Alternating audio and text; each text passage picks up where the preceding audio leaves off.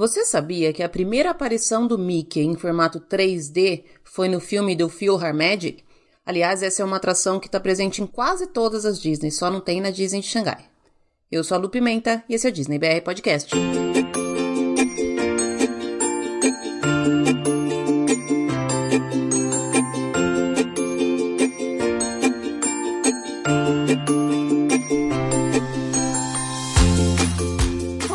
Pessoal, bom dia, boa tarde, boa noite, boa madrugada. Sejam todos muito bem-vindos ao episódio número 43 do Disney BR Podcast.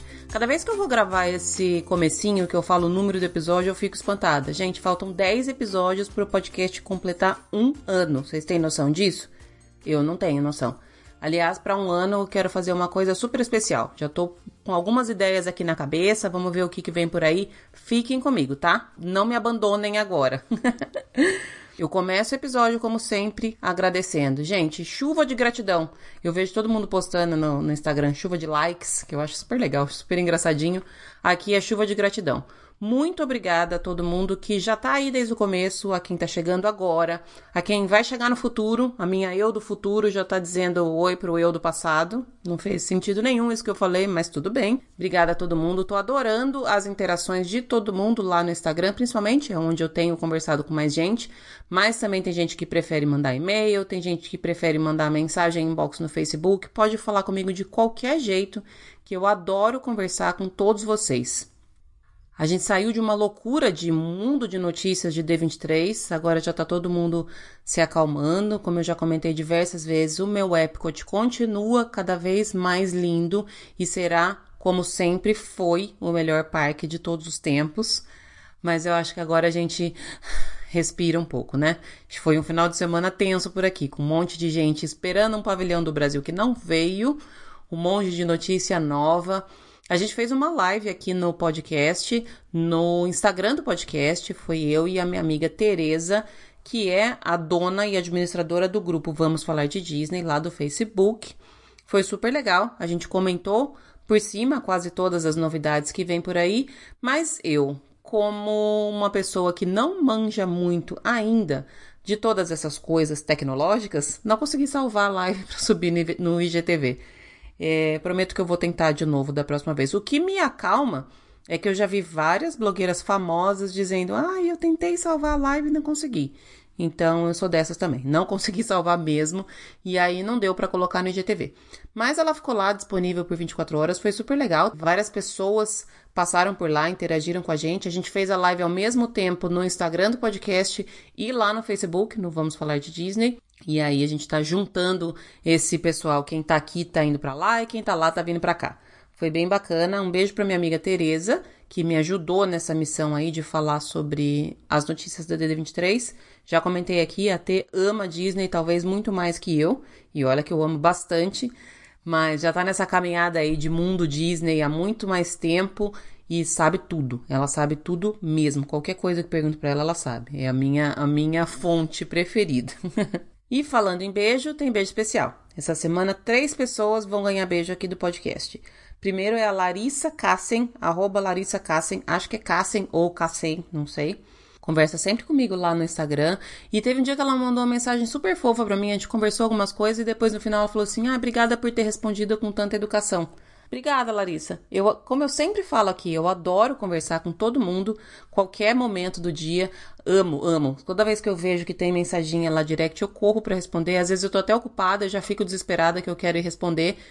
E é super bacana essa interação. Então, um beijo grande para você. Obrigada por me chamar de menininha educadinha. Também tem beijo para duas pessoas que vieram aqui para o podcast lá do Facebook, do grupo Vamos Falar de Disney é a Fernanda Montedônio. A Fernanda é uma daquelas pessoas com quem eu nunca me encontrei, mas eu me sinto perto sempre. Uma pessoa muito, muito, muito querida, tá sempre mandando mensagem de carinho, mensagem de apoio para essas novidades que têm acontecido aqui na minha vida. Fer, mega beijo para você. E outra pessoa que também vem do mesmo, do mesma época, da mesma, da mesmo, do mesmo monte de gente louca por Disney, é a Lilian, Lilian Sevilha, que tá no Instagram como arroba Lilian Sevilha. Beijo grande para você, Lilian. Fico super contente que vocês estejam aqui também e também no Facebook, a gente está interagindo em tudo quanto é canto. Vamos continuar falando, vamos continuar juntando essa galera doida por Disney.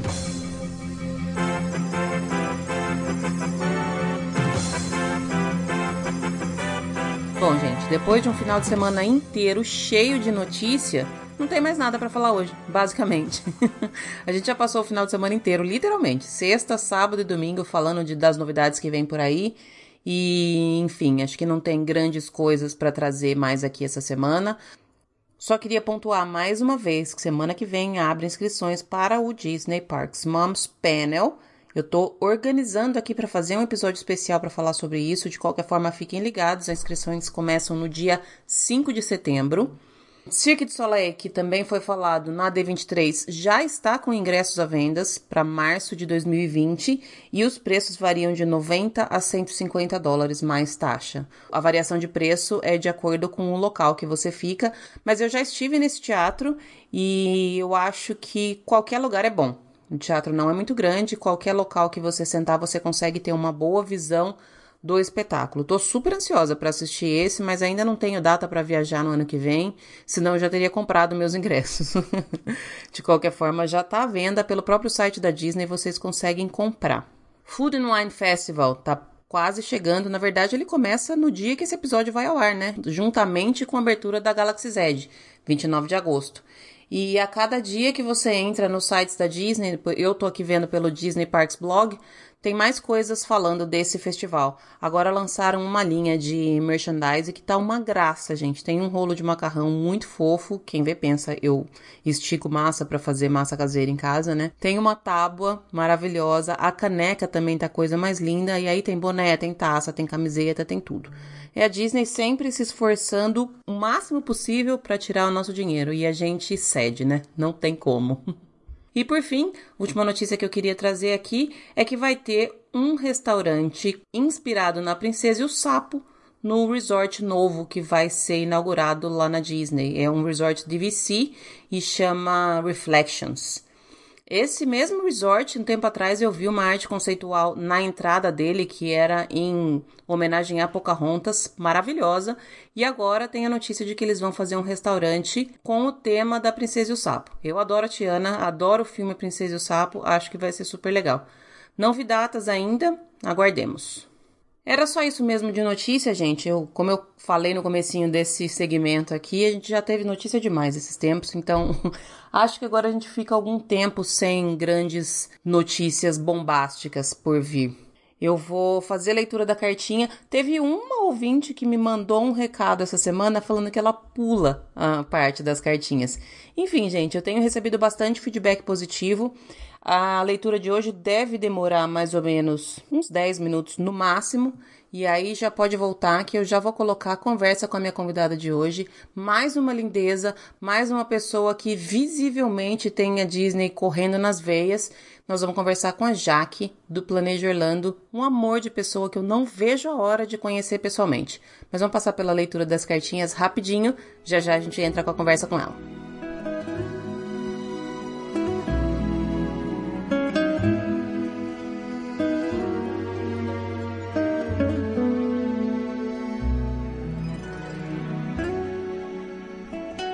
Bela para Cindy. Liebenstein, 11 de agosto de 1696. Cindy, aconteceu um acidente horrível. Frederico foi atacado por uma das damas de companhia de mamãe. Encontraram-se no corredor e quando ele trouxe a sua última carta, a criada se assustou e meteu-lhe um candelabro na cabeça. Cheguei a tempo de socorrê-lo. Ela não sabia que era o seu Frederico. Foi o que disse e pediu desculpas. Agora o Fred está comigo, na minha torre, e passa bem. Fiz uma caminha de palha, aonde dorme quentinho e aparentemente sem dor. As fadas consertaram a cabeça dele. Disseram que amanhã cedo poderá voltar a trabalhar. Eu sinto muitíssimo. Frederico é um excelente mensageiro, e eu sei que gosta de trabalhar para você, mas eu acho que um afastamento lhe fará bem. Não sei como estará ao acordar. Temo que tenha um trauma. Foi um baque tanto, um candelabro de ferro. Você precisava ver o jeito como a criada gritava. Parecia ter sido atacada por um monstro. Pobre Frederico. A decisão é sua, mas caso ele exiba comportamento irritadiço, as fadas podem hipnotizá-lo e apagar a memória do acidente. É uma prática bastante simples. Fazem isso umas nas outras e realmente funciona. Infelizmente, nunca concordaram em aplicar essa técnica em mim. Receba essa coruja como substituta. Ela chama-se Nazaré e foi treinada como mensageira reserva. Ela trabalhará exclusivamente para você. Paro por aqui, Frederico Pé de Água. Com carinho, Bela. De Cindy para Branca de Neve. Munique, 11 de agosto de 1696. Branquinha, escreva este bilhete porque estou em apuros.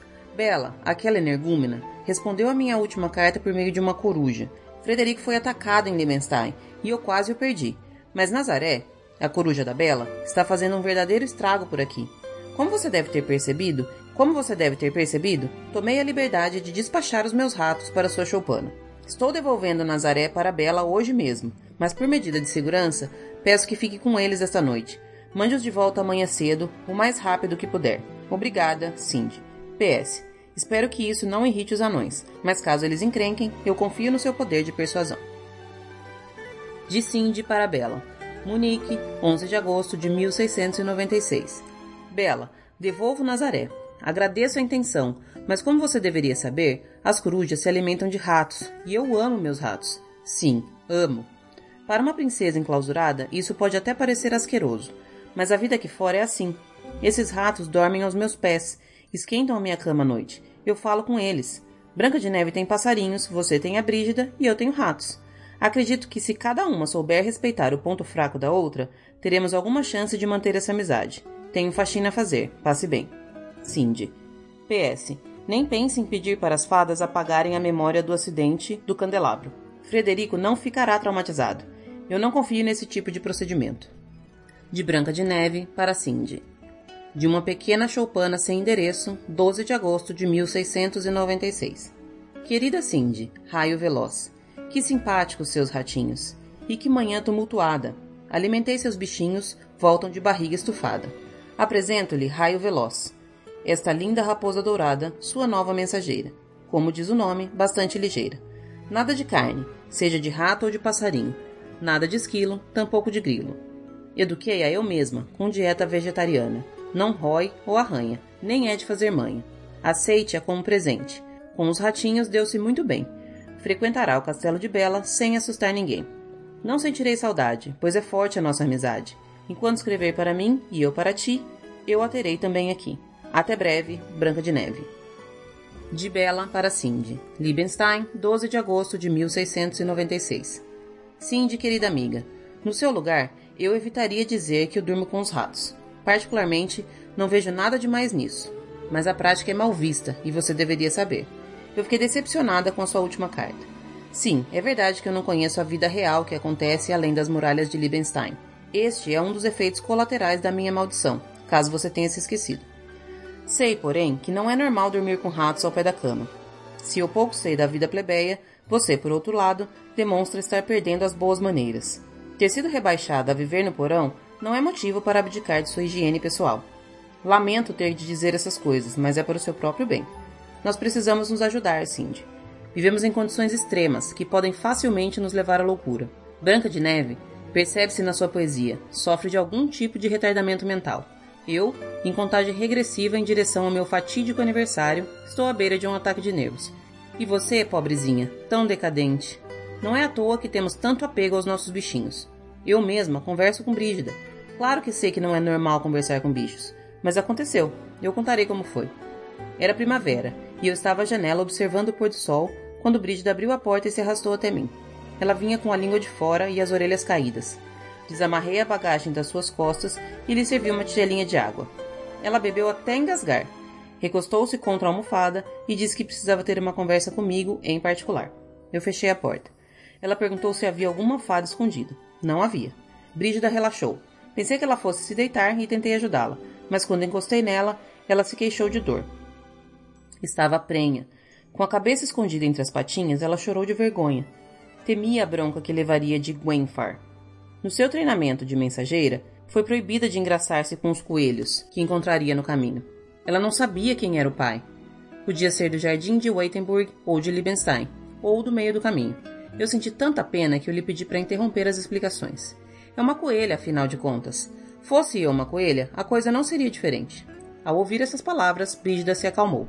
Aquilo aliviou sua culpa. então eu quis saber por que nunca tinha conversado comigo antes. Ela era sempre tão séria, trazia as cartas e se recolhia, voltava apenas quando eu assobiava e partia com a minha resposta. E veja que resposta perturbadora ela me deu. Disse que não se considerava digna de papear comigo, e que eu também lhe parecia muito séria, sem tempo a perder com uma coelha. Essa foi a primeira alegria que aquela ninhada nos trouxe. Ficamos tão próximas depois daquilo. Wenfar providenciou um rouxinol para substituí-la durante a gestação. Você deve se lembrar dessa época. Era um rouxinol meio desnorteado que chegou a perder uma de suas cartas. Assim que Brígida se recompôs do parto, ela voltou ao trabalho. Eu lhe ofereci mais algumas semanas de descanso, mas ela não suportava a ideia de ficar no castelo. Esse ano ainda não tivemos nenhuma surpresa. De todos os filhotes que conheci, nenhum quis saber de papo. Gostam de mim, percebo pelas piscadelas, mas não falam. Um bichinho falante é uma manifestação rara e por isso tão especial. Só entende quem já foi abençoado com este capricho da natureza. Com carinho, a amiga Bela. PS. Agradeço o esclarecimento sobre Rapunzel. Eu não achei a história tão inverossímil como você disse. Das fadas. Que fique registrado que das três, a única que conseguia se comunicar com animais era Branca de Neve, e mesmo assim uma comunicação limitada. Ela entendia o canto dos canários e o chirriar das corujas, mas apenas quando o assunto era elementar. Eu sei por experiência própria que quando discutiam temas complexos, Branca não acompanhava. Com isso, não quero desmerecer o talento da garota. Pouquíssimos seres humanos são capazes de entender os passarinhos, mas entre Branca de Neve e São Francisco de Assis tem muito chão. Quanto à relação que Cindy mantinha com seus ratinhos, é pura farsa, fruto da sua imaginação e nada mais. O mesmo se pode dizer a respeito de Bela com Brígida. Bela chega a mentir para as amigas quando escreve que Brígida pediu que tivessem uma conversa.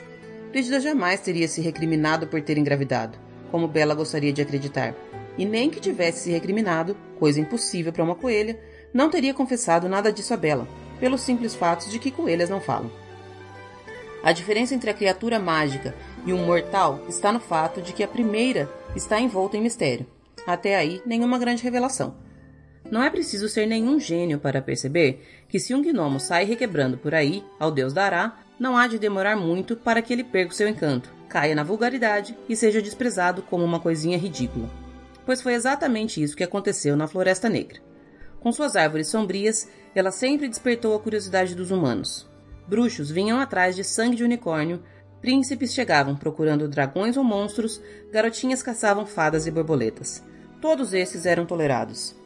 Petrificamos alguns príncipes mais atrevidos e desmemoriamos um par de garotinhas, mas em geral convivíamos sem maiores problemas até o início do século XX, quando vieram os esotéricos. Eu nunca vi gente mais desesperada. Eles queriam provas.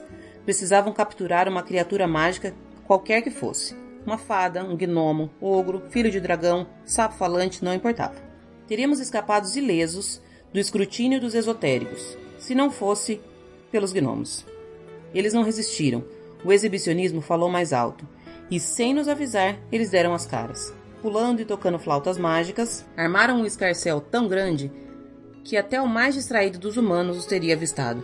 Estavam fora de si de felicidade. Quando um dos esotéricos desmaiou de emoção, foi o júbilo dos gnomos. Trouxeram cerveja e tramborins, pularam na barriga do corpo estendido e brindaram. Depois de algum tempo, o esotérico recuperou a fala e eles tiveram uma conversa.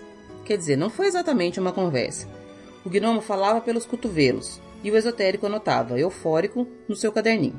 O maldito gnomo passou um relato completo de todas as espécies mágicas das florestas. Ele deu nomes. No dia seguinte, centenas de esotéricos equipados com ratoeiras voltaram excitadíssimos para um agradável dia de caça. E os gnomos, ensandecidos com tanta tensão, mais uma vez perderam a compostura. Foi um pega para capar. A maioria escapou, graças à nossa ajuda. Mesmo assim, perdemos um gnomo. Ele foi levado dentro de um jarro e nunca mais voltou. Acabou num centro de pesquisas, onde adoeceu e morreu. Hoje, esses mesmos gnomos vivem emburrados, resmungando sobre o estado das coisas. Eu não sinto a menor dó. Estão pagando o preço. Se são retratados como ajudantes de Papai Noel, estampados em capas de CDs e em adesivos de traseira de carro, é porque fizeram por merecer.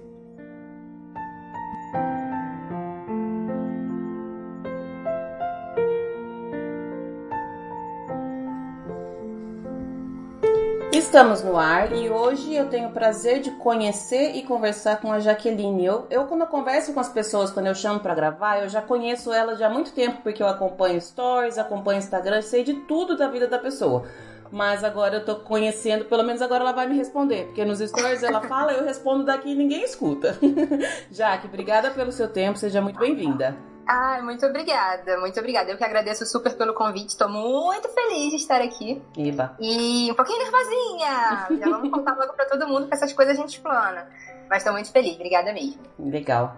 Eu sempre falo que assim, o assunto é muito difícil, viu? Ele deixa a gente muito nervoso, é um assunto que quase não tem o que falar, então é bom ficar nervosa mesmo, viu? a gente nem gosta de falar sobre quase isso. Quase nada. A gente nem fica arrumando desculpa para falar sobre, né? Imagina. Jaque, vou começar hum. com uma pergunta que eu faço para todo mundo. Algumas pessoas não gostam de responder, algumas acham que é injusto, mas é, é o que tem. Qual hum. que é a sua ride preferida lá em Orlando? Em Orlando não, na Disney especificamente, porque eu não na sou de falar Disney. dos outros parques, tá? na Disney, minha atração preferida é o Filhar Magic. Mickey's Filhar Magic para mim é incrível, totalmente imperdível. E eu sei que existe o Flight of Passage, que é o que provavelmente muita gente responde é realmente uma atração maravilhosa.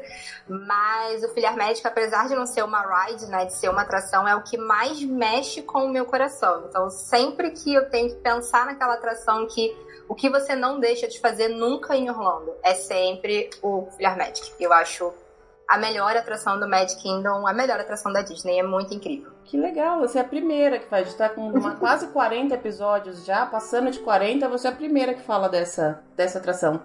Eu gosto demais. Acho que é pra família toda. Aquele 3D é muito bem feito. Você realmente se sente dentro dos filmes. A parte da Ariel é uma graça. Que os, as pedras, os, os colares vêm pra perto de você. É muito legal. Não sei, eu sou muito apaixonada. Eu acho que é muita magia. O final é uma gracinha, né? Uhum. Do final é uma gracinha. Então é a minha atração preferida, sem sombra de dúvida. Legal. Tá, tá super original aqui, não? Viu? Foi fácil de responder. Tá vendo? Ô, Jaque, me conta hum. como é que é a sua, a sua história com a Disney. Desde quando, como é que veio essa ligação, como é que chegou até o ponto que tá hoje. Me fala lá do, do comecinho. Meu começo com Disney acho que foi o de quase todo mundo. Foi o Rei Leão, Pocahontas, Vida de Inseto, que já era um pouquinho até mais da época da minha irmã do que da minha.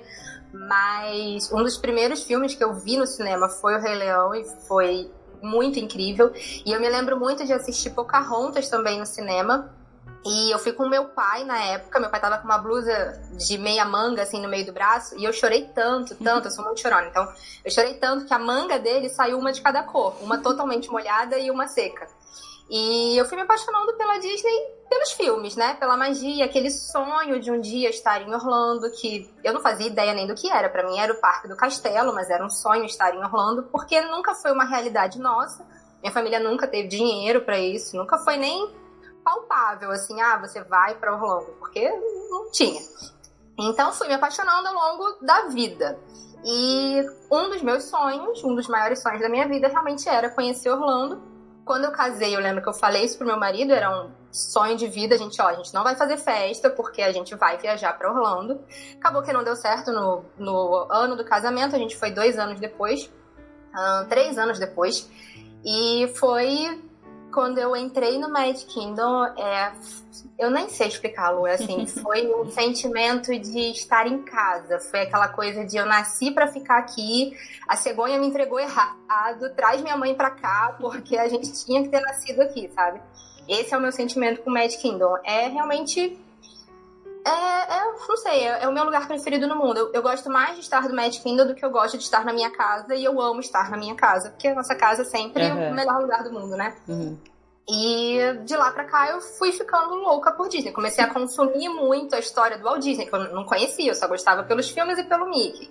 É, conheci, comecei a conhecer a história do Walt Disney, comecei a voltar para os parques sempre que possível. Então, assim, eu visitei a Disney a primeira vez em 2013 a gente está em 2019, acho que eu fui 10 vezes, 9, 10 vezes. Então, assim, algumas vezes uhum. ao longo uhum. do mesmo ano, antes mesmo de começar a trabalhar, e aí eu arrumava desculpa para estar lá, né? Tipo, É, eu sempre falei que eu queria fazer uma viagem com a minha irmã, era um sonho nosso fazer uma viagem juntas. Eu tenho uma irmã sete anos mais velha.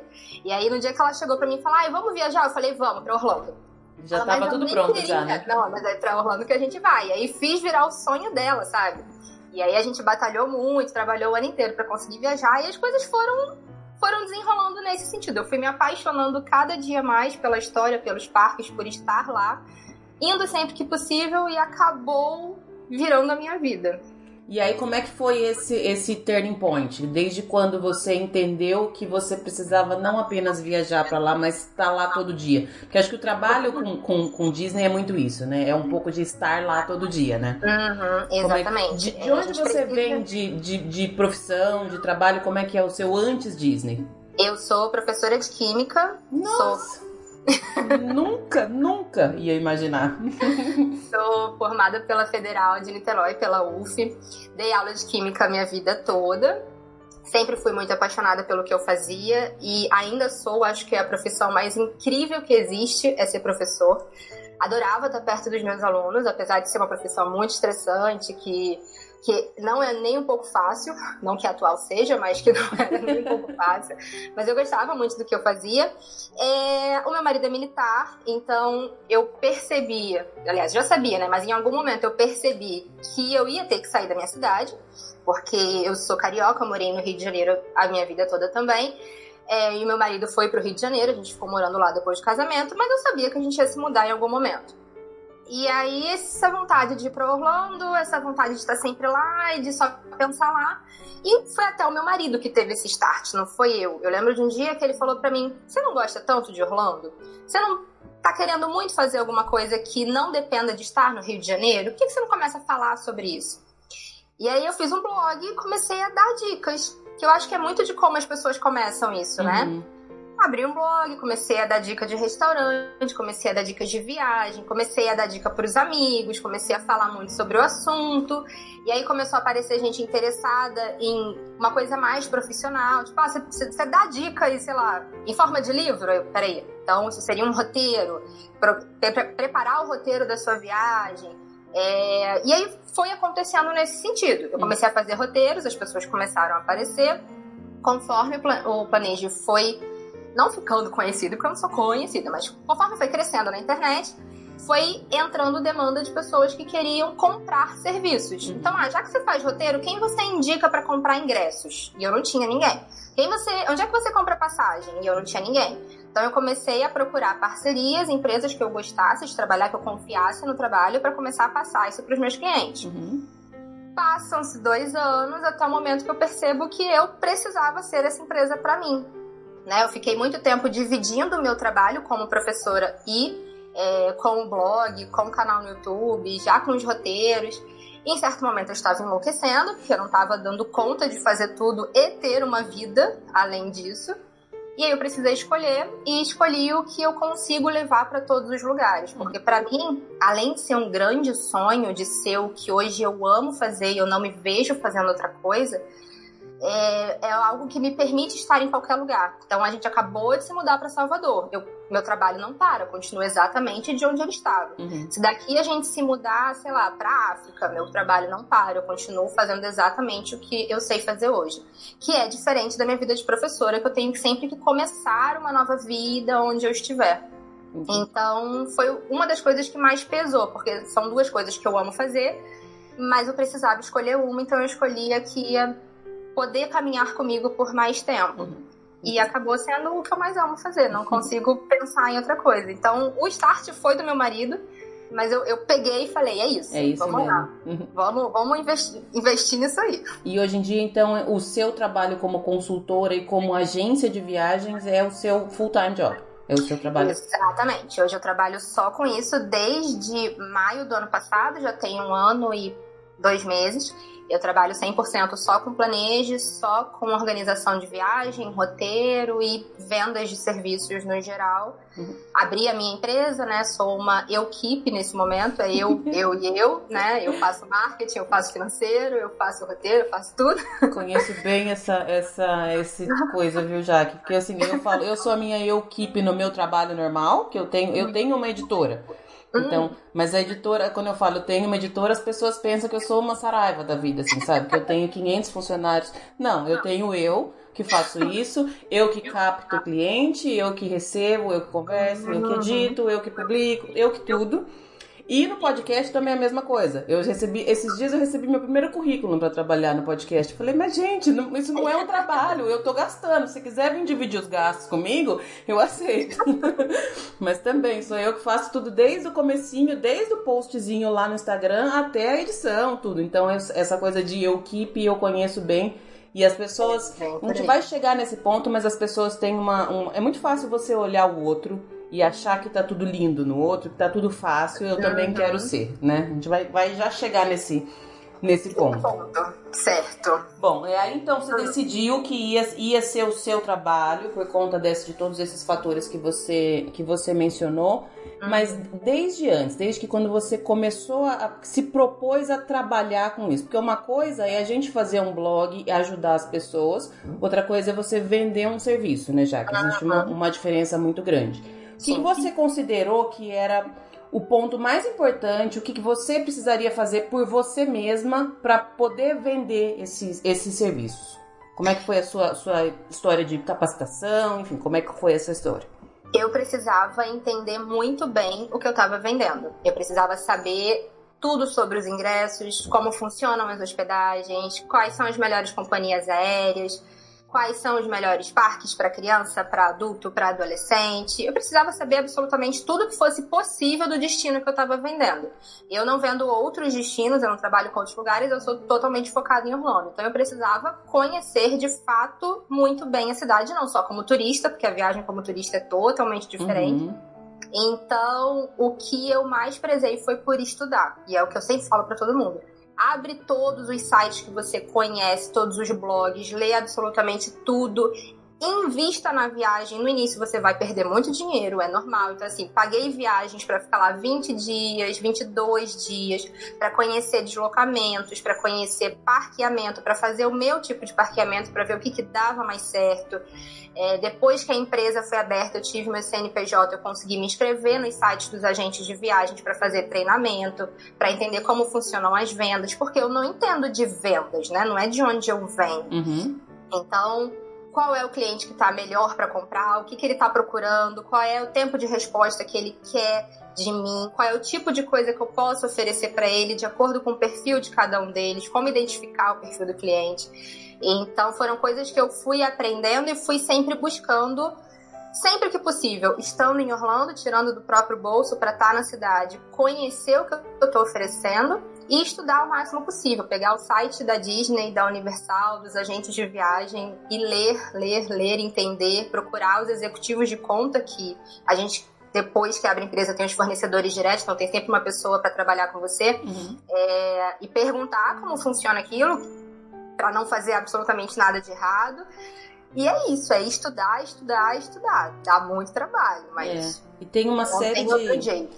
Nesses dois minutos que você falou, já, dá, já deu para ter uma ideia de que o estudo é muito além de, da, da diversão, que eu digo de estar lá.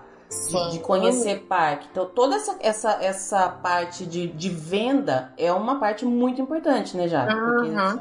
Você não pode apenas começar fazendo na louca, assim, né? Não, e eu sempre falo também que uma coisa é você ir como turista e tá lá se divertindo, curtindo a atração, só é, percebendo o que tá acontecendo, e outra coisa é você ir para analisar o tempo de fila, analisar como é a fila, se uma criança fica bem naquela fila, se um cadeirante fica bem naquela fila é, como é a atração, se balança muito, coisa que você normalmente não repara quando você está muito imerso na, na experiência, né? Então, balança muito, de que lado balança mais? Vai na atração três, quatro, cinco vezes para ver onde molha mais, onde molha menos, para conseguir indicar isso para o seu cliente. São várias coisinhas pequenas, mas que não é turismo, não é diversão. Uhum. Eu falo pro meu marido que eu sinto muita falta de estar em Orlando por mim. Já tem muito tempo que eu não curto um dia de parque por mim. E sem nada para fazer, sem foto para tirar, sem loja nova para visitar, sem ter que fazer uma atração, sem ter que fazer um parqueamento para ver se funciona. É, eu, eu, tenho realmente muita saudade de ir no Magic Kingdom só pra mim, pra, uhum. só pra me divertir. Então, óbvio que tem um lado bonito e tem um lado mágico. Estando lá, é muito bom a gente trabalhar com aquilo que a gente ama, isso já faz o trabalho ser muito mais incrível. Mas não é fácil, não é nem um pouco fácil, é bastante trabalho, é todo dia acordando muito cedo, como qualquer outro trabalho como qualquer trabalho, normal. É que eu exatamente. Falar, né? Acordando muito cedo, dormindo muito tarde, andando o dia inteiro, produzindo muito conteúdo. E não é, não é fácil. É, é gostoso porque a gente gosta, mas Uhum. não é fácil. Você comentou dessa, dessa parte de, de trabalho, levar como um trabalho. Eu tô puxando bastante nesse assunto, já que isso eu já conversei com algumas pessoas também, pelo menos com todas as pessoas com quem eu conversei, a visão é a mesma, graças a Deus, porque senão Uhum. também não ia pôr no ar. Mas a gente tem visto recentemente um boom de pessoas querendo trabalhar com, especialmente com, com o destino de Orlando. Eu não sei Ah. dizer sobre outros destinos, porque também não, não tô envolvida. Sim. Mas de um tempo pra cá, eu vejo muita gente e cada dia mais gente nova chegando na, na- nessa área. E eu acho que as pessoas têm uma visão, a princípio, um pouco errada do, do trabalho em si. Porque o, o- a princípio a pessoa pensa, vou trabalhar com isso pra me divertir pra sempre. E não Sim. é bem isso, né? Nem um pouco. E também acha que vai trabalhar com isso pra viajar de graça. Uhum. Então, ah, eu vou viajar de graça, eu não vou pagar passagem, não vou pagar hospedagem, não vou pagar ingressos, vai ser maravilhoso. e não tem nada disso. Eu, por exemplo, nunca viajei de graça até hoje. Eu sempre paguei todas as minhas passagens, todas as minhas hospedagens. Meu ingresso anual da Disney, você sabe que custa um pequeno rim, você tira Uhum. um fígado e deixa lá. É, tudo a gente investe muito, tudo é muito dinheiro. Não, não tem esse glamour que todo mundo espera. Uhum. E no trabalho lá em Orlando, quando você tá acompanhando alguém, tá guiando alguém ou produzindo conteúdo, também não tem glamour nenhum. É comer correndo nos lugares mais rápidos que tem menos fila, é tirar foto do seu prato de forma bonita e comer a comida fria, porque na verdade o que importa é a foto que você vai colocar no blog pro cliente e pro leitor ver se aquilo tá bonito e se é bom comer ou não é pedir cada vez uma coisa diferente. Poucas vezes você vai poder comer o que você quer comer.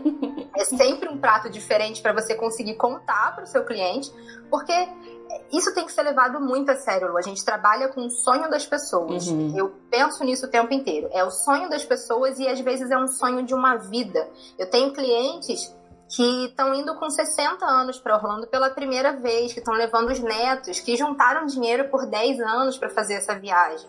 Para muitas pessoas é muito mais fácil, mas para muita gente é difícil demais fazer isso. Então, tudo tem que ser perfeito. E eu preciso entender tudo para passar um- uma viagem perfeita para aquele cliente. Então, se ele falar para mim que ele quer comer uma carne mal passada, eu vou ter que saber onde que ele come melhor essa carne. Qual é o melhor restaurante do parque para comer? Ah, eu tô com uma criança de 3 anos, onde é que eu vou levar ela para comer?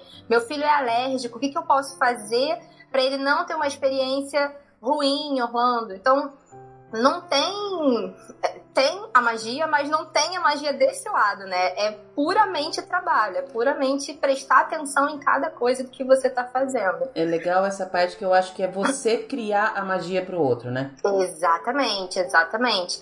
E não tem o que você começou a falar de coisas grátis e coisas fáceis e alguém vai olhar pra você e vai dizer que você é incrível, portanto vou te dar, sei lá, vou te Uhum. dar 10 dias grátis na Disney. Isso nunca vai acontecer. Vou te dar um ingresso de graça, gente, isso não existe, sabe? É possível sim que você, por exemplo, eu fiz o curso de guia, eu posso ser contratado, minha agência um dia pode crescer e eu levar grupos. E acaba que nesse sentido você sim viaja de graça, entre aspas, mas você tá prestando um serviço. Sim. E você não tá indo para se divertir, mesmo que você esteja viajando, entre aspas, de graça. Você tá indo para tomar conta de 10 pessoas, de 15 pessoas. Você nem o show você vai assistir direito, nem o Isso show é- você presta atenção. Sai mais tá caro do que você pagar a viagem, né? sai mais caro do que pagar a viagem, exatamente. No show você tá olhando pro seu cliente para ver se ele tá gostando, porque se ele não tiver, você já sabe que não vai oferecer o próximo. Então você tem que saber como que ele tá se sentindo aquela viagem todo o dia inteiro para fazer sempre aquele dia ser cada vez melhor. Então, Então é não, não é o, o conto de fadas, apesar de ser um bom trabalho. eu gosto muito de falar sobre isso e não é no sentido de desencorajar. Depois eu vou chegar lá no final e, te- e pedir dicas pra quem tá começando. E com a maioria das pessoas com quem eu conversei, eu sempre pergunto assim: tem espaço? Eu acho que tem espaço pra todo mundo. Mas uhum. precisa ter muito pé no chão, né, Jaque? Tem, tem que tirar um pouquinho a, a fantasia, porque ela não existe, na verdade, né? Exatamente. Eu acho que tem espaço para todo mundo e sempre vai ter, porque na verdade hoje em dia, principalmente com as redes sociais, o cliente ele se identifica com você. Eu vendo a mesma coisa que várias outras pessoas vendem e que trabalham tão bem quanto eu e que têm são bem comprometidas assim como uhum. eu. Mas às vezes o cliente gosta mais do meu jeito de passar as coisas ou do jeito de fulano passar as coisas. Então sempre vai ter espaço para todo mundo. Eu acho que nunca vai ser um mercado saturado, uhum. Porque sempre vão ter os bons profissionais e eles vão sempre se destacar, mesmo que tenham 500 mil fazendo a mesma coisa e o cliente ele consegue identificar isso. Legal.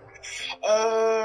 Perdi o que você tinha falado. Eu ia falar alguma coisa que você falou agora. Não, era isso mesmo, da questão de, de, de ter espaço para todo mundo, de estar tá saturada. Essa, esse ponto que eu puxei Ai. lá do final, puxei para frente. É que você falou, você falou alguma palavra que eu lembrei de alguma coisa e perdi depois. Daqui a pouco é, ela volta. Perdi, mas depois eu lembro. eu queria que você falasse um pouco, já que você falou que começou com um blog e aí isso foi evoluindo a partir do seu blog. Queria que você falasse de como é a sua rotina de quando você não está em Orlando. Porque assim, também as pessoas pensam, eu vou, ok, vou trabalhar, vou trabalhar quando eu estiver lá e quando eu estiver em casa não vou fazer nada. Mas eu sei que também que não é isso. E não, aí eu queria que é você falasse disso. de como é a sua rotina, como que você produz o seu conteúdo, quais são os cuidados que você tem na criação do seu conteúdo. Vamos tocar um pouquinho nesse ponto. É, como eu sou uma equipe que faço absolutamente tudo que o Planeje faz, a minha rotina de trabalho normalmente vai das 9 da manhã até as 9 da noite, quando tá tranquilo. Quando não tá tranquilo, vai até meia-noite, uma hora da manhã, isso praticamente todos os dias. E é exatamente o que você falou, é a parte que ninguém vê. Uhum. Então a gente passa o dia inteiro respondendo e-mail, acompanhando o cliente. Um dos meus serviços é acompanhar virtualmente o cliente que está em Orlando. Então ele tá lá, ele tem qualquer dúvida, ele vai me mandar uma mensagem via WhatsApp. Eu preciso responder aquela mensagem rápido. Então eu preciso estar com o meu telefone o tempo inteiro para atender esse cliente. Enquanto isso, eu estou fazendo os roteiros, enquanto isso, eu estou programando os posts que vão sair no Instagram e pensando o que, que eu quero mostrar para as pessoas do meu jeito. Enquanto isso, pensando em quais serão os conteúdos do blog, quais são os posts que eu vou colocar no blog. É, enquanto isso, fazendo a parte financeira da empresa. enquanto isso, fazendo stories para passar cada vez mais conteúdo. Então, minha rotina de trabalho é uma rotina de trabalho de pessoa que normal, né? Uhum. É, de mais de 12 horas por dia, pelo menos 12 horas por dia. De vez em quando dá para parar para almoçar. Quando tem loucura no câmbio, nem parar para almoçar dá. É, mas é uma rotina bem pesada e eu tento ser o máximo organizada para dar conta de tudo apesar de que a gente nunca dá conta de tudo, tudo, mas o máximo possível. Então, organizar por horários, tem horário para fazer roteiro, tem dia para fazer roteiro, eu tenho dia para fazer post no Instagram e preparar esse conteúdo. Sempre tentar ver coisas que eu acho que quem tá indo pela primeira vez, principalmente, claro que a gente fala com pessoas que estão indo pela décima vez, mas o interesse maior costuma ser de quem tá indo pela primeira vez que tá meio perdido. Uhum. Então, tentar deixar as dicas cada vez mais fáceis. Olha, essa comida é gostosa, você vai encontrar nesse restaurante que fica nesse lugar e custa tanto. É, tem isso, isso e isso. Tem chocolate, morango, banana e waffle. Então, você já sabe onde encontrar. É tentar deixar sempre fácil não colocar textos longos para as pessoas entenderem de forma rápida. Sempre uma foto bonita, ainda tem isso, a gente ainda edita as fotos antes de colocar, também tem a Jaque editora. então é uma rotina de trabalho para mim bem pesada. Hoje em dia ela tá relativamente mais tranquila porque eu tô mais leve com tudo que eu faço, me cobrando um pouco menos. Uhum. Mas sempre foi bem pesado nesse sentido. Sempre foram 12 horas, às vezes 13 horas de trabalho. É, às vezes eu acho que é mais cansativo o trabalho aqui do que o trabalho em Orlando, uhum. que são mais de 12 horas por dia também, mas é, aqui é mais parado, então é, é mais estressante nesse sentido de muito pensamento o tempo todo e muita coisa para fazer ao mesmo tempo. Uhum. Mas é a rotina que ninguém vê. O, o trabalho é. por trás de tudo isso é, é uma. chegar lá e fazer aquilo bem feito. Pelo que você fala, é um trabalho de um empreendedor, né? É a sua empresa. Uhum. Você tem que cuidar dela, de todos os detalhezinhos dela. Você, em todos os seus papéis, cuidando de todos os departamentos, né? Da, da, da, empresa. Exatamente. Eu gosto muito de, de, focar, porque assim, ainda também vejo muita gente que tem esse trabalho como um, um segundo trabalho. Sim. E aí acaba sendo um pouco diferente porque a pessoa não, não se dedica full time, pelo menos, ela tem uma outra dedicação, ou que seja cuidar da casa, enfim. Uhum. Mas quando você, você assume esse papel de, de fazer isso como seu trabalho, você tem que levar, tem que ter essa seriedade, porque senão não, não funciona, né, Jaque? E se não funcionar, só você tem a perder com isso, né? Se esse é o meu trabalho hoje, eu vivo exclusivamente desse trabalho hoje. Então, eu preciso que o dinheiro entre até para continuar fazendo esse trabalho, continuar indo para Orlando, investindo e conhecendo mais. Uhum. Então, eu sou a maior interessada de que a empresa dê muito certo, porque sem ela eu não tenho renda. E por mais que seja um trabalho mágico nesse sentido de é muito lindo, tem o Mickey, tem viagem para Orlando, mas a gente paga conta de luz no Sim. final do mês, a uhum. gente paga a internet, a gente paga o mercado, a gasolina tá pela hora da morte. Tudo isso a gente precisa pagar e isso vem desse trabalho. Uhum. Então é um esforço, assim como qualquer outro trabalho de você estar se esforçando e dando o máximo de si, porque aquilo precisa gerar um retorno. E pelo fato de você ser a dona da empresa, empresa ser a responsável por tudo, se você não fizer, ninguém faz. Ninguém faz. Não tem um estagiário para ajudar, não tem, não tem, sei lá, não tem nem a tia da coxinha, é. não, tem, não tem nada. Se você ficar doente, a empresa não anda. Então, tem que se esforçar ao máximo e tem que saber fazer todos esses papéis aí é. o máximo bem feito possível. Legal. Eu queria falar um pouquinho agora, já que do seu trabalho na, na criação de roteiro. Quais ah. são os, os, critérios que você tem para escolher um roteiro para a pessoa? E eu estou perguntando naquele, naquele mesmo sentido que você falou, de uma pessoa que não sabe nada. Quando uma pessoa já tem mais ou menos o que ela quer, onde ela quer, ela já te dá um direcionamento.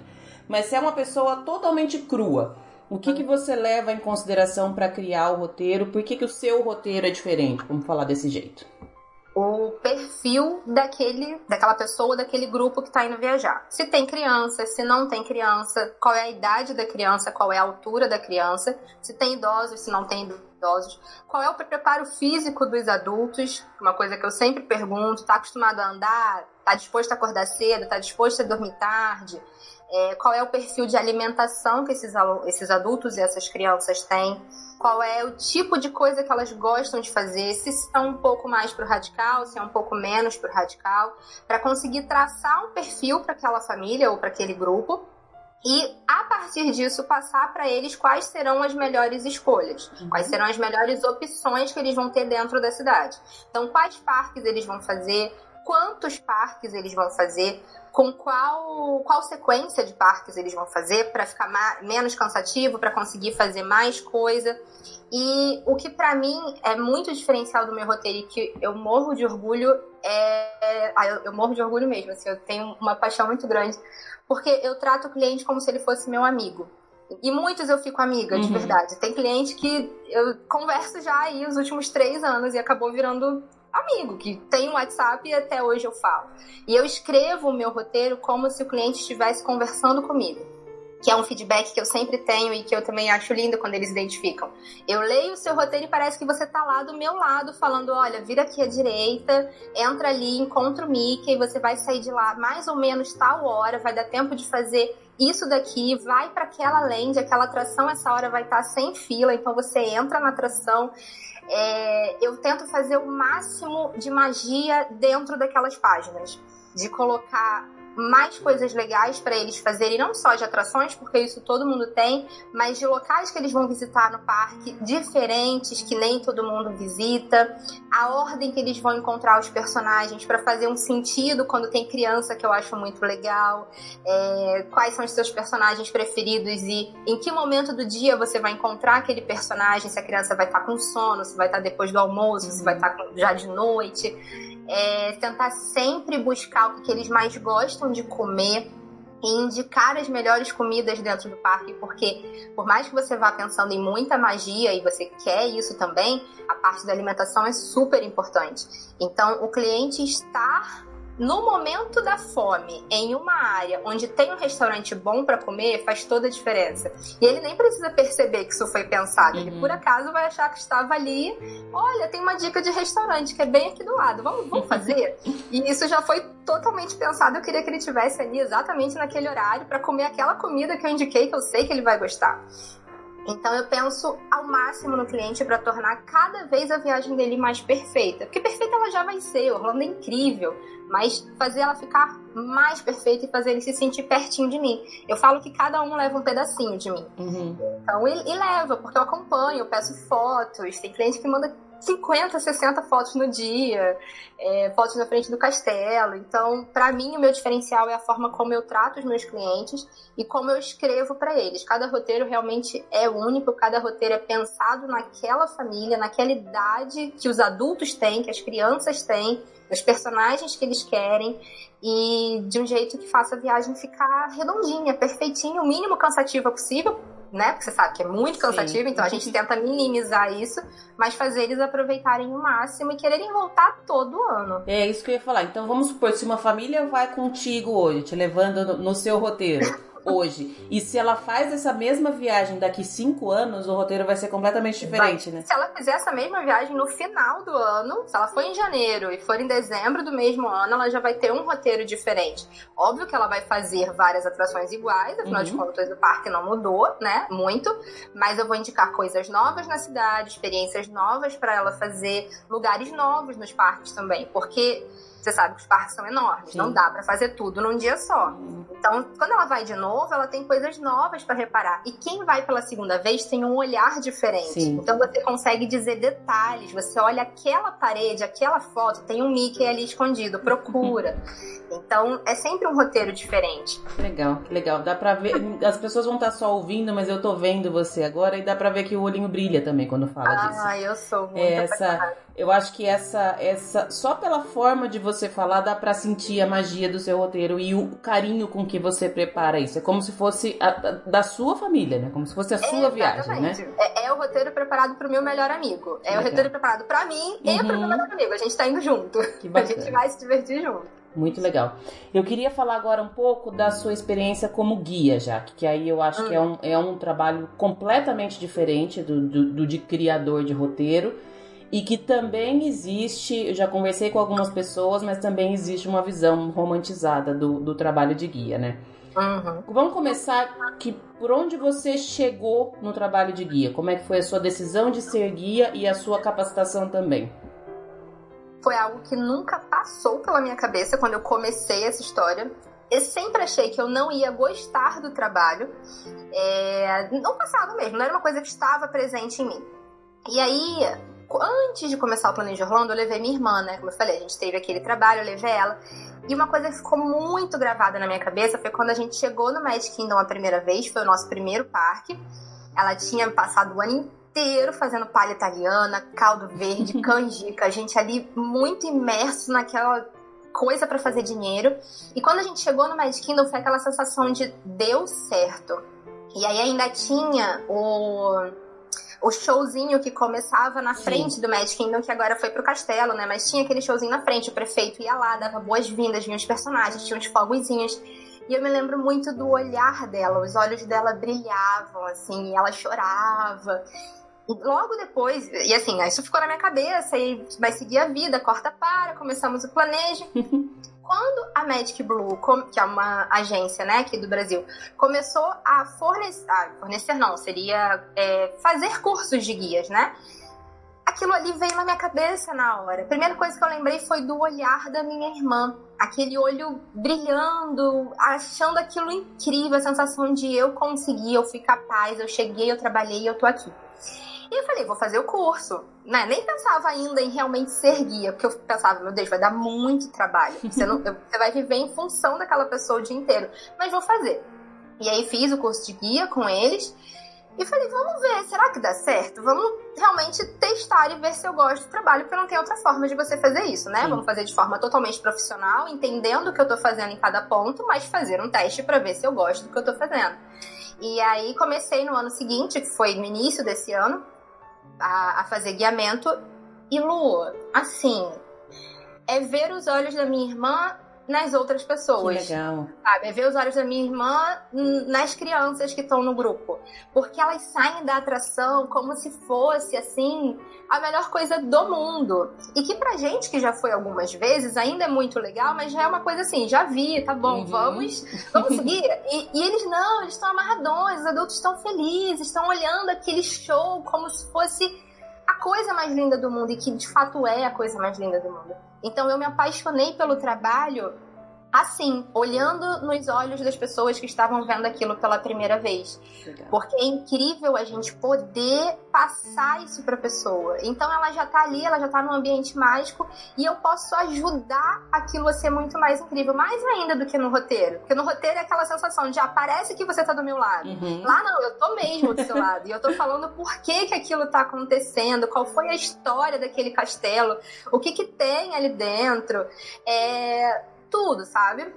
E aí eu me apaixonei. Eu me apaixonei. Legal. É uma coisa que dá muito mais trabalho do que qualquer outra coisa Sim. que eu já tenha feito na minha vida. Eu vou chegar nesse, nesse ponto é. mesmo, porque só de, é. só de falar já respira fundo. Não é nem um pouco fácil. Uhum. É gostoso por isso, porque você vê as pessoas se divertindo. E se é uma coisa que você gosta de ver os outros felizes, você vai fazer isso bem mas é trabalho o tempo inteiro. Uhum. É preparar o roteiro, porque no meu guiamento eu já faço o roteiro antes, então eu já tenho essa primeira parte do trabalho, eu já sei como vai acontecer, mas ali tudo tem que dar certo. Sim. O cliente está pagando, ele está investindo um bom dinheiro naquilo, não só no guiamento, mas em toda a viagem. Uhum. Então ele quer que dê certo e tem que dar certo. Então você presta atenção em tudo o tempo inteiro. Se ele tá com fome, se ele tá tomando água, se passou protetor solar, coisas bobas que você não Sim. pensa antes. Uhum. Se passou protetor, se levou lanche, se começar a chover e não tiver guarda-chuva, é você que vai andar na chuva até a próxima loja para comprar uma capa de chuva para ele. Uhum. Se ele quiser um sorvete e tiver na hora da atração, você vai buscar o sorvete, vai trazer para ele, vai entregar como se fosse um prêmio para ele achar que aquilo é incrível e tem que ser incrível para ele. Você vai acordar muito mais cedo do que todo mundo, você vai dormir muito mais tarde do que todo mundo. E no dia seguinte você tem que estar linda, bela, feliz, contente e pronta para mais uma. Então é algo que dá muito, muito, muito mais trabalho do que eu imaginava. O retorno é ótimo de dessa felicidade, é isso que acaba sendo o pagamento moral da situação, né? uhum. né? Óbvio que o financeiro é importante, como eu já falei, mas o que paga o seu dia no final é aquele obrigado, é aquele olhar vendo Happily Ever After, é, é aquela sensação de que o seu dia deu tudo certo. E a questão de que nem tudo vai acontecer como você planeja. Né? Você planejou, sei lá, Flight of Passage às duas da tarde. Chegou lá, ela quebrou e aí, o que, que você faz? Você não pode ficar parada na frente da atração esperando uhum. a atração funcionar. Você tem que ter sempre uma carta na manga, tem que ter sempre alguma coisa para fazer, sempre uma opção nova para o cliente nem perceber que aquilo aconteceu, Sim. sabe? Ele vai voltar depois e falar: olha, esse foi o melhor horário, realmente. não precisa saber o que está acontecendo. Você tá ali organizando a viagem toda para ele. Entendi. Eu conversei com a, com a Lu, que, que já trabalhou na Magic Blue também. Acho que ela deu curso, não sei se quando você fez o curso ela ainda estava lá. Sim, é. eu fiz o curso com ela. Sim. E ela comentou muito da, da, da questão, ela explicou um pouco da parte técnica, da necessidade ou não de fazer um, um, um curso. Tem uma, uma diferença, por exemplo, a Disney não exige que você tenha tipo, um certificado de guia para trabalhar lá. Eu queria já que você falasse, sabendo dessa, de que não é necessário você ter o curso, da importância do curso, sendo ele na Magic Blue ou em uma outra agência que seja qualificada para tanto. Você acha que o curso te deu a base você acha que ele foi essencial no, no seu trabalho? Foi, ele foi essencial, porque quando eu pensava é, e, e, eu nem pensava, mas se eu pensasse em guiamento, em estar com alguém no parque, eu pensava só em organizar as coisas, ó. A ordem é essa, e aí a gente vai fazendo e, e pronto. É fácil, é simples, é uma sei por onde ir, né? Sei os caminhos. É, eu sei onde ir, eu sei onde fica os banheiros, eu sei onde pede comida, eu sei tudo. Então vai ser tranquilo. E no curso eu percebi que não, você tem esse tipo de preocupação, como eu falei, do protetor solar. Porque se ele não passar protetor solar no primeiro dia e tiver com a pele vermelha no segundo, ele não vai estar confortável para curtir bem um dia de parque. Uhum. Então essa é uma preocupação minha. Ele tem que estar muito bem hidratado para passar o dia inteiro bem, sem sentir dor de cabeça. Eu tenho que saber como colocar a minha voz, porque eu preciso ter voz durante todo o meu trabalho. Isso tudo foi falado no curso. Eram coisas que eu jamais pensaria. Eu preciso me alimentar bem em todos os momentos, mas eu preciso me alimentar melhor nesses dias, porque eu não posso ter uma dor de barriga, eu não posso passar mal, eu não posso ter uma pressão baixa, eu não posso ter nada disso. Eu preciso estar pronta para o cliente. Então, o curso me, me fez ver muito essa parte mais, não sei se administrativa, mas uma parte mais é, fora da magia Sim. e do, do que é realmente o parque. A parte do parque é realmente fácil porque é a parte que você conhece, é o que eu sei fazer. Mas tudo que vem por trás disso. Então, o curso foi essencial para abrir os meus olhos nessas coisas. Em como, por exemplo, é, entreter uma criança que está numa fila. Porque tem hora que não tem o que fazer. Você vai pegar uma fila de duas horas. Você está lá uhum. em julho. O que, que você vai fazer? Vai pegar uma fila de duas horas. Vai ficar olhando para a criança duas horas, ela não vai ter paciência para ficar ali. Então você tem que saber como brincar com essa criança, como é, tirar foto, como mostrar coisas na fila, que eram coisas que eu jamais pensaria sozinha, que o curso mostra pra gente. Então é importantíssimo, importantíssimo. Jamais iria sem ter essa base que eu peguei no curso. Acho. E tô, tô não sei se você tá percebendo, mas eu tô puxando bem para esses pontos. Do porque... quanto é importante se é, profissionalizar porque... antes de sair fazendo Exato, qualquer coisa. porque assim, qualquer pessoa pode se achar apta a fazer. Porque uhum. conhece o parque, porque já foi 25 vezes, pode ter ido, sei lá, o triplo de vezes que você já foi. Uhum. Pode saber andar de olho fechado dentro de qualquer parque. Mas é, essas coisas, elas, elas são específicas de quem estudou para ser. E isso eu acho muito importante. Eu, eu sempre, por pra muita gente que eu converso aqui, eu pergunto essa parte de ter muita gente, porque eu acho aquilo que você falou de ter um cuidado com o sonho das pessoas, eu fico triste de ver pessoas que não têm. E existem, né, Jaque? Sim. Muitas pessoas que não, não têm esse cuidado, não valorizam né? isso e que jogam o dinheiro do cliente no lixo. É porque fazem inclusive coisas erradas dentro uhum. do parque, deixam o cliente correr risco. E infelizmente acontece muito, é triste, é. mas acontece. E no final das contas também vejo assim, que clientes que talvez não sabiam que a viagem dele poderia ter sido 10 vezes mais legal do que foi. Porque como você falou, a viagem vai ser legal? Vai, porque é lindo, porque é maravilhoso. Se você chegar lá sem saber de absolutamente nada, vai ser maravilhoso. Só que ela pode ser 15 vezes mais maravilhosa, né? Exatamente. Se você souber exatamente o que fazer. Eu fui a turista que eu falo para os meus clientes não serem hoje. Uhum. A primeira vez que eu fui, eu não sabia nada. Eu fui só pensando em magia. é... E o marido que organizou tudo. A gente decidiu o parque lá na hora. Amanhã a gente vai fazer o quê? A gente não conhecia. Pegava o mapa do parque na, na, na, na porta e. Ah, peraí, o que, que tem para fazer aqui? Vamos descobrir. Então, assim, a gente quase não curtiu Orlando a primeira vez. Foi lindo, foi lindo, foi maravilhoso. Aquele show de fogos na época Wishes ainda foi incrível. É, mas hoje eu vejo que eu não fiz nada. Por exemplo, no Mad Kingdom eu não fiz nenhuma atração. Eu fiquei três horas para tirar foto com a Branca de Neve, depois eu fiquei três horas para tirar foto com o Mickey. Uma coisa totalmente desnecessária. E é exatamente esse ponto. Foi legal? Foi legal, foi maravilhoso. Eu não trocaria aquela minha primeira experiência, mas podia ter sido muito mais se eu tivesse estudado sobre o destino, se eu tivesse planejado a minha viagem ou por mim mesma ou com, uma, com um profissional. E se eu tivesse um guia, então, ali me acompanhando e me mostrando as coisas e sabendo onde eu pego menos fila para fazer mais atrações, uhum. é sensacional.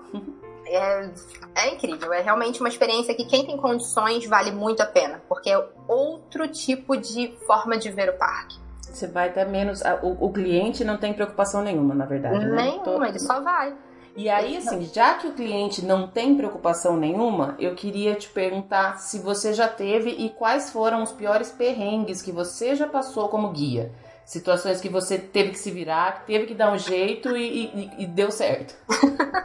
Olha, eu acho que eu tô muito na sorte ainda, mas talvez porque seja recente, né? Eu comecei esse ano profissionalmente, né? Passando isso para as pessoas. Mas assim, perrengue, perrengue eu nunca tive. Ai, eu já tive disso, de atração tá fechada, e aí você finge que nem era ali que você queria ir. Na verdade, você tava só passando, e aí abre o aplicativo que nem uma desesperada, procura o que, que tem pra fazer com menos fila que seja próximo, pra onde vai. Transforma aquela experiência que poderia ser ruim numa experiência muito boa. Uhum. Mas não, não- eu acho que não chega a ser perrengue. E é sempre mais difícil quando tem crianças no grupo. Eu sempre acho um pouco mais difícil, porque vai depender. A criança ela cansa mais, né? E nem sempre o pai e a mãe entendem que a criança tem um tempo diferente. Uhum. Então, muitas vezes, eu tô entendendo porque que a criança tá cansada, eu tô entendendo porque que ela tá reclamando, mas os pais não estão entendendo porque que ela tá reclamando. Porque eles também estão querendo curtir, né, já? Isso, isso. Então, é, é, são situações, não chega a ser perrengue, mas são situações um pouco chatas porque dá aquela quebrada na magia. Porque a pessoa tá naquele lugar, mas tá reclamando, mas tá vendo alguma coisa que não tá boa, e aí você tem que, sei lá, dançar a ula que nem o timão, você tem que surgir do nada com sorvete, você joga, sei lá, confete pro alto e faz a coisa acontecer, e vambora. Mas perrengue, perrengue, ainda não passei. Eu até quero passar, porque eu acho que faz parte da vida. Sim, eu acho que a sim. gente aprende na, Uhum. na porrada, né? É. Dificilmente a gente É, aprende e, e não adianta alguém te falar que deu errado com ele. Se der errado com você, vai ser diferente. E a sua reação É, também vai ser diferente, né? Exatamente. A gente aprende na parte difícil. Então, assim, eu, não que eu queira, queira, mas eu quero, sabe? Eu acho que faz parte da experiência também. Legal. Mas vamos ver, vamos ver os próximos ainda. Eu lembro de estar acompanhando a sua. Foi fevereiro que você foi? Como, como- Foi em janeiro, fevereiro e março Foi, no desse com- ano. é, eu lembro de ter acompanhado algumas das suas viagens e aí assim, era, era nítido até você vendo assim, de manhã, na- ao longo dos dias de manhã você tava mais cansadinha, mas depois que começava o dia, ok. E aí depois à noite tava. E, e cada vez mais, porque é um ritmo pesadíssimo, né, Jaque? É muito pesado. A viagem, tanto para o turista quanto para quem está indo trabalhar, é uma viagem extremamente pesada. Orlando tem um tempo louco. Uhum. Em fevereiro mesmo, teve um dia que eu peguei 36 graus e teve um dia que eu peguei 6 graus. Sim. De um dia para o outro. Eu fiquei doente três vezes no mesmo mês, numa mesma viagem de 20 dias. É, fora isso, você anda num calor, sei lá, do deserto, e no dia seguinte você tá com três casacos, pegando um vento frio no nariz e ficando doente. E você acorda muito cedo, se for nesse ritmo de aproveitar muito, já que o investimento é realmente muito alto, você vai acordar muito cedo para chegar nos parques na hora que tá abrindo e você vai sair de noite porque os shows de encerramento são só no final do dia. Então você vai fazer aí no mínimo 12 horas de parque por dia. Depois disso você ainda vai jantar, depois você vai tomar banho, depois você vai dormir, depois de programar o dia seguinte. Então, a rotina é muito pesada de Orlando. É uma viagem que você precisa de férias para descansar das férias. Sim. Eu, também costumo- sempre recomendo isso. Nunca volte de Orlando com trabalho pro dia seguinte. Uhum. Sempre volta uns três dias antes, porque você vai precisar disso. É bem cansativo. E eu costumo falar que Orlando não dá tempo do pé parar de doer à noite, né? Você vai dormir dá. com dor no pé, aí você fala, beleza, amanhã eu vou acordar, tá tudo bem. Não, o pé tá doendo ainda do mesmo jeito. Você acorda, põe o pé no chão e fala: Ai, lembrei. Nossa. É bem isso mesmo. Exatamente isso, exatamente isso. E aí você vai colocando o máximo pra melhorar. Vai usando Bengay, vai usando é, relaxante musculares e zerosol pra minimizar essas coisas. Vai se alimentando e se hidratando muito mais do que o necessário. Às vezes eu tomo 5 litros de água em dia, eu acho que eu vou virar uma bolha d'água. Mas tem que ser, porque é muito quente. É, é bastante cansativo. É, é isso, é o que eu gosto sempre. Quando a gente fala, ai, não, é muito cansativo, parece que você está dizendo, ai, não é legal. Não, é muito incrível, é gostoso demais, é sensacional, vale cada segundo, vale cada pé doendo. Uhum. Mas vai doer. Vai doer o pé, vai doer a panturrilha, vai doer as costas. Não, e eu acho que saber disso é muito necessário também, né? Pra você não ter uma visão errada de que vai chegar lá. É muito diferente, por exemplo, de uma viagem, sei lá, para as Bahamas, pra Punta Cana, que você vai ficar deitado o dia inteiro bebendo e com o pé na, na areia.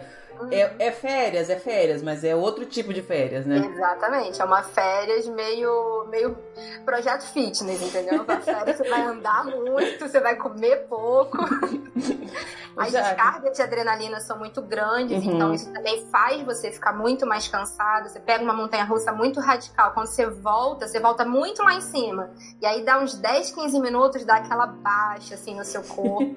então, isso várias vezes por dia cansa bem mais. Legal. É, e, e, saber o que fazer nessa, nessas horas aí que tá o seu trabalho, né? O que, uhum. que, você vai fazer uhum. nessa hora que dá aquela preguiça, aquela vontade de não fazer mais nada durante o dia inteiro, mas ainda são duas horas da tarde. Aí, ó. Tá vendo? Tem que ter, tem que ter as diquinhas. A hora de colocar um doce pra dentro. a hora de tá realmente faltando uma glicose. Uhum. Deixa eu te fazer uma outra pergunta. Vamos mudar um pouquinho o, o rumo da, da nossa conversa. Dica. A gente comentou um pouco tempo atrás de que tem muita gente trabalhando nesse ramo, que tem espaço para as pessoas desde que elas trabalhem bem. Sim. Eu queria que você falasse da sua experiência com seus, entre aspas, colegas de trabalho. Você já teve. Porque assim, é, é, um, é tipo um, um nicho difícil, né, Jaque? Não sei se você tem essa, essas experiências. Eu que estou começando praticamente e eu eu tenho uma vantagem que eu acho que eu não vendo nada. Então eu não estou uhum. concorrendo com as pessoas. Sim. Mas é difícil, não é? Você já teve, já teve alguma experiência que você se lembra que não foi legal, que você precisou dar uma. Tipo, tem umas coisas que meio que deixa a gente um pouco para baixo. A gente tava falando antes de gravar de gente que copia conteúdo, copia o que você faz. Tem isso, né? Tem, sempre tem. Sempre. E é muito triste. Uhum. E eu acho que eu sou muito inocente para isso. E ao mesmo tempo que eu penso que eu preciso aprender, eu penso que eu gosto de ser inocente porque.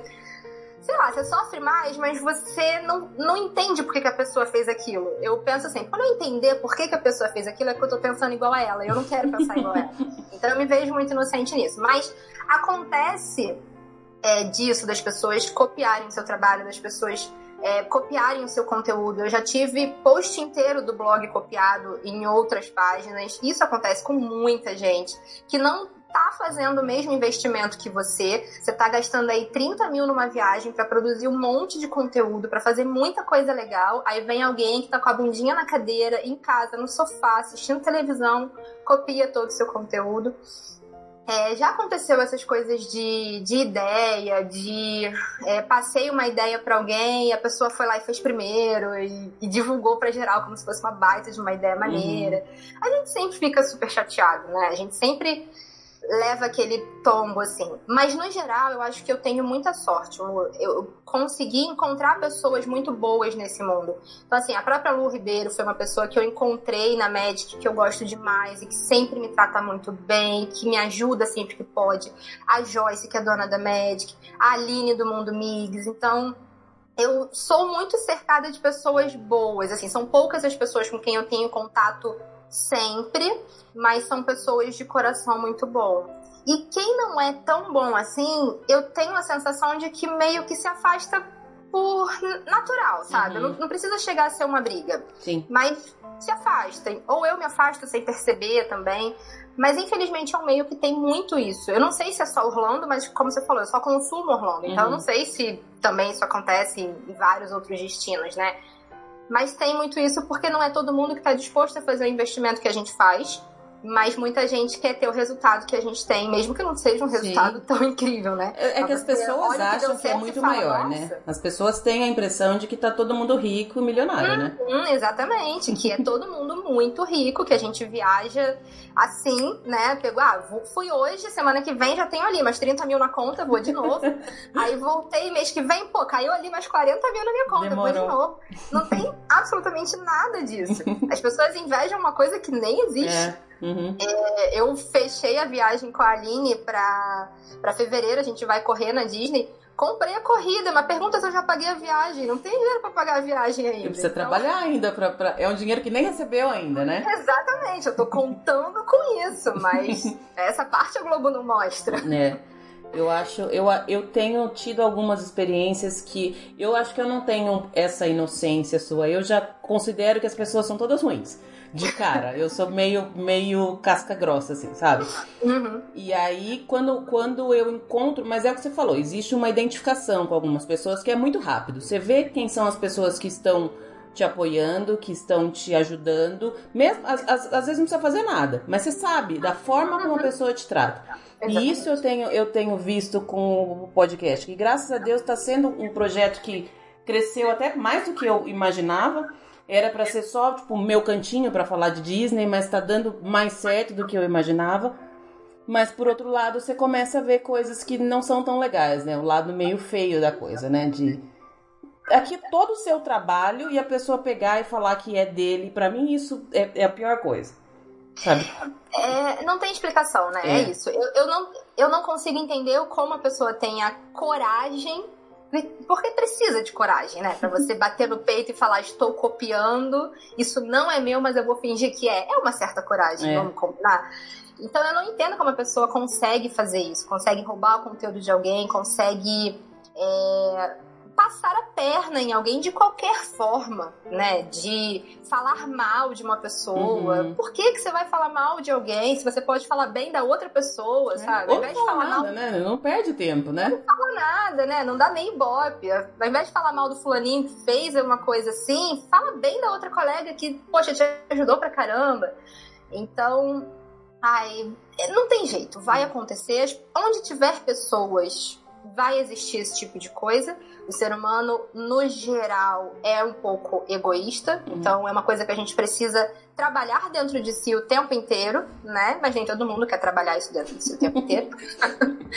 Mas a gente tem que aprender a viver com isso e saber que se o seu trabalho é muito bom, você vai se destacar independentemente do que as outras pessoas façam, porque uhum. nunca vai ser igual. E o seu trabalho é tão bom, eu falei isso para você esses dias, o seu trabalho é tão bom, mas tão bom que alguém quer copiar. É. Então é bom também ver por essa ótica, a gente trocar a lente, né? Uhum. Olhar pela lente do, do da parte boa. É, até para não passar raiva, porque fazer cara feia de raiva dá ruga, né? é. A raiva a gente vai passar, a gente só não pode deixar ela ficar muito tempo.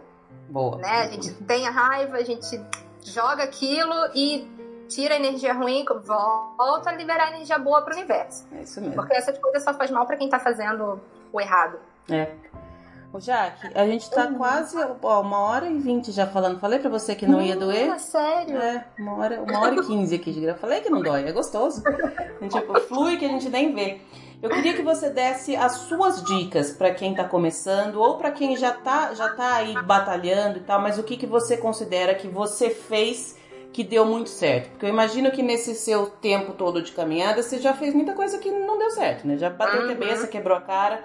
As, se você pudesse dar uma ou algumas dicas de ouro para quem está trabalhando no mesmo ramo que você, o que, que você colocaria? A primeira coisa é não desista. O que eu mais fiz de certo até hoje foi não desistir, porque a vontade sempre existiu, porque a gente começa um trabalho e a gente quer que dê super certo. E aí no primeiro mês não dá certo, você fala, pera, isso não é para mim.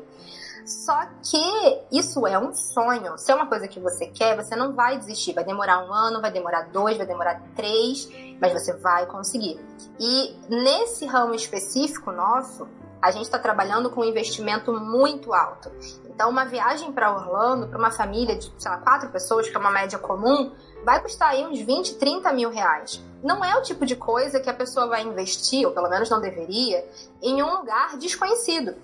Então, quando você começar e por um bom tempo, você precisa só oferecer coisas, sem esperar que isso volte para você assim, né? Super rápido. Então você vai mostrar muito conteúdo, você vai estudar muito e você não vai desistir, porque em algum momento isso vai começar a acontecer. Você precisa que alguém confie em você para começar a fazer o boca a boca, que não adianta. A internet é muito maravilhosa, mas o que funciona é a pessoa que usou o seu serviço e indicou para outra pessoa, essa outra pessoa vai indicar para mais cinco, cada uma dessas cinco vai indicar para mais cinco e assim você vai crescendo. Uhum. Só que isso demora. E eu sou extremamente ansiosa, então eu quero tudo para ontem. Meu marido fala que eu nasci de dois meses. Então eu quero. Eu comecei uma coisa, eu já quero que. Porque na minha cabeça já deu certo. Na minha cabeça eu já programei tudo. Meu planejamento tá feito. Tá lindo. Hoje eu comentei com a minha cunhada até. Eu tava falando de almoçar, ela falou que não sei. Eu falei, então a gente vai, porque eu já planejei tem mais de um mês. Eu só não, não sabia se eu podia te contar, mas eu já planejei, então a gente vai. Então na minha cabeça já tá planejado. E quando não funciona, é meio que um. A gente dá aquela vontade de desistir, não, uhum. não tem jeito. Então minha melhor dica, eu acho que sempre é essa: não desista. Se é uma coisa que você quer fazer, porque também não é pra dar murro em ponta de faca, é uma coisa que você tá fazendo porque tá na onda. Ah, uhum. todo mundo faz, então eu vou fazer também. Não, se é uma coisa que você quer, você se sente bem, você tá feliz, você quer ver os olhinhos das pessoas brilharem, então você não desiste. Vai ser um trabalho de formiguinha. A menos que, sei lá, a Anitta te marque no Instagram, você vai correr devagar. Até que as pessoas te conheçam, gostem do seu conteúdo, comece a confiar na forma como você trabalha, para aí sim começar a investir em você. Porque pensa como consumidor, você não vai colocar 10, 15 mil do seu trabalho suado na mão de uma pessoa que você não conhece, né? Tá completamente certo. Assim, de quando o Planejo Orlando nasceu, até o meu primeiro pacote fechado com uma pessoa desconhecida foram quase dois anos. Eu até fechei alguns pacotes antes, mas com um amigo do marido, uhum. é, pessoas que de alguma forma me conheciam e sabiam que se desse errado elas tinham meu endereço, sabe? Já é bater essa... na porta da sua casa, né? Não é nem essa confiança do tipo, olha, eu acho que você é boa. Não, eu vou fazer porque você é amiga do meu, meu é, mulher do meu amigo de trabalho e se der errado eu sei onde te cobrar. Uhum. Então eu só fui fechar meu primeiro pacote fechado, passagem, hospedagem, ingresso, tudo assim, roteiro fechadão, já dois anos depois. Então assim, demora. E durante esses dois anos que demora, você precisa mostrar serviço. Você precisa mostrar sua cara. Você precisa mostrar por que, que as pessoas têm que confiar em você. Então, minhas duas dicas de ouro, que eu acho que é uma dica comum, mas que são as que funcionam, é primeiro não desista. Vai demorar, mas vai ser incrível e vai valer a pena. E até porque você vai participar de todo o processo. Então, quando começa a dar certo, é muito gostoso. Uhum. E estuda, estuda, estuda tudo que seu cliente pode te perguntar. Inclusive, é, aproveita esse tempo em que você não está tendo tanta coisa para fazer porque não tem uma demanda muito grande para estudar e investe, sabe? Vai para Orlando investir, vai conhecer. Não adianta você só ter ido como turista, você tem que conhecer o parque, você tem que saber que horas abre, que horas fecha, que horas são os shows, onde que ficam os personagens, se mudou, se não mudou, onde come, onde tem tal coisa, é, qual é a melhor, melhor forma de se deslocar pelo parque. Tá uma fila enorme na entrada do Animal Kingdom, você precisa pegar essa fila ou tem uma entrada extra que dá para fazer, uhum. sabe? São coisas que você precisa estar lá para descobrir. Então é isso, Lu. Não desiste, estuda, aponta e vai. Essa questão de, de, não desistência, eu acho que ela pesa muito hoje em dia, em tempos de rede social, né? As pessoas criam um Instagram e acham que amanhã elas vão ter 10 mil seguidores. Uhum. E aí, se não tem, elas desistem, aí cria outro e aí vai. E é bem complicado mesmo. Eu, eu tenho duas dicas que eu sempre levo pra vida. É que assim, as coisas. Você demorou nove meses para nascer. Então, cara, não adianta, não adianta. E outra coisa, quando você mira para dois lugares, você não acerta em nenhum. Então Também. você tem que saber aonde você tá indo. Tem que uhum. saber o que, que você quer. É lógico que a gente às vezes desvia, muda o caminho, mas você tem que saber o que, que você quer. Não adianta também você falar assim, ah, eu vou tentar fazer Orlando, Nova York e, sei lá, Europa, tudo. Ou você, uhum. ou você demorou três vidas para saber tudo dos três, ou você não faz nenhum direito, né? É, especialmente você vai ser muito, muito bom nas três coisas. E para ser na média já tem muita gente, né? Exatamente, exatamente. Tá? A gente briga para ser o melhor que a gente pode ser. É. Então tem que brigar para ser sempre a melhor versão de você mesmo.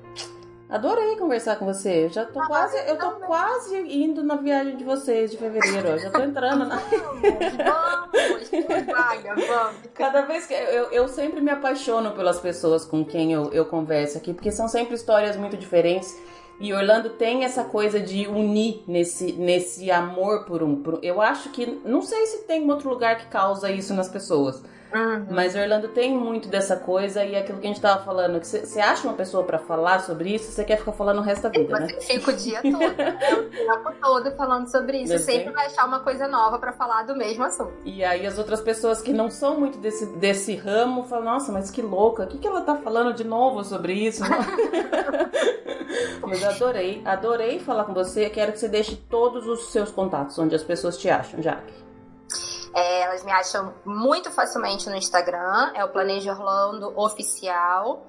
Me acha por e-mail, falecom.planejoorlando.com.br e me acha pelo blog, que é o planejoorlando.com.br. Lá tem muito conteúdo, tem muitos posts sobre não só os parques, como também a cidade. E é, é um pedacinho de mim também. Então, você vai ler, você vai sentir que você está conversando comigo também. São as três formas mais fáceis de me encontrar. E me encontrem, por favor, me encontrem. e falem, né? Porque eu achei você super acessível, super fácil de falar com você. Você responde todo mundo, fala. E eu gosto dessa, dessa coisa que você. Eu não sei se é de carioca, que eu também senti isso com a Aline. Mas que se você conversa uma vez com a pessoa, já, já tá amiga, né? Já sabe Melhor de tudo. Amiga. Adoro. Conheci a Aline num num evento do Claudemir, lá em São Paulo. Uhum. A gente sentou próximo por conta de uma amiga íntima, uhum. aliás, uma amiga em comum, nossa, que era a Mila. Naquele dia eu já tava cobrando que ela me avisasse quando chegasse em casa. Sabe? Ela, ela foi pra casa sozinha de carro, eu falei, quando chegar me avisa, porque uhum. eu fiquei preocupada. E a gente se transformou em amiga naquele dia. E de lá pra cá a gente se fala praticamente fica, todos os dias. Então, assim, é uma amiga de infância de poucos tempo, né? Exatamente, praticamente. Exatamente. Minha mais nova amiga de infância, né? é bem isso mesmo. Não sei se é de carioca, não. Agora que você falou, eu fiquei pensando. Não sei se é, é mas... Eu identifiquei isso em vocês duas. É o que eu falei. Eu sou meio chata porque eu sou muito fechada. E eu acho que até que essa, o podcast me ajuda um pouco a, a soltar, sabe? A falar com, com gente que eu não conheço. Eu não sou de fazer isso. Então é um, é um trabalho para mim isso, ter que, ter que falar. E nem sempre a conversa flui tão facilmente, assim. Óbvio que o, o assunto ajuda, mas às vezes bate muito, às vezes a pessoa não tá muito bem na hora e eu, eu tô sempre tentando fazer, tornar o negócio, a conversa mais interessante. E Sim. isso me tira um pouco da minha, da minha zona de conforto. Essa também Sim. era uma ideia de quando eu comecei esse projeto. Mas algumas pessoas é, é dois minutos, né, que precisa só. já vira amiga, já marca a próxima viagem. É, já entra. Vai, eu também vou nessa viagem. A pessoa não precisa nem convidar, eu também vou, né? Bora, vambora, a gente divide tudo, amiga. Quanto mais gente pra dividir, melhor ainda. Porque, é como bem eu falei, por aí. a gente paga tudo do próprio bolso. Adorei então, falar com você. Gente Adorei boa, conversar. a gente tá sempre perto. É isso mesmo. Eu já quero marcar mais pra gente conversar mais coisa. Adorei. Ah, vamos, vamos. Eu adorei também. Tava super nervosa, mas foi muito tranquilo. Parecia que você tava aqui do meu ladinho Ai, conversando. Tá vendo? Eu falei que, que nem dói. Eu só tenho cara de brava, mas eu não sou, não. sou boazinha. na praia. É, o próximo a gente pode marcar no Mad Kingdom. Eu ó. acho super justo. Eu tô super querendo gravar um podcast lá. Vai ser muito chique. Tomando Ai, uma, uma bebidinha, fino demais, né? Você podia me convidar, eu acho. Já tá convidada. Não, aí você já tá nesse que assim, eu também vou. Essa é a hora de você falar, eu também vou. Já contei. A gente só precisa de andar a data. Já é tô isso mesmo. Jaque, obrigada pelo seu tempo, por todas as suas dicas. Adorei mesmo falar com você. Eu que agradeço. Muito, muito, muito obrigada. Beijo. Beijo.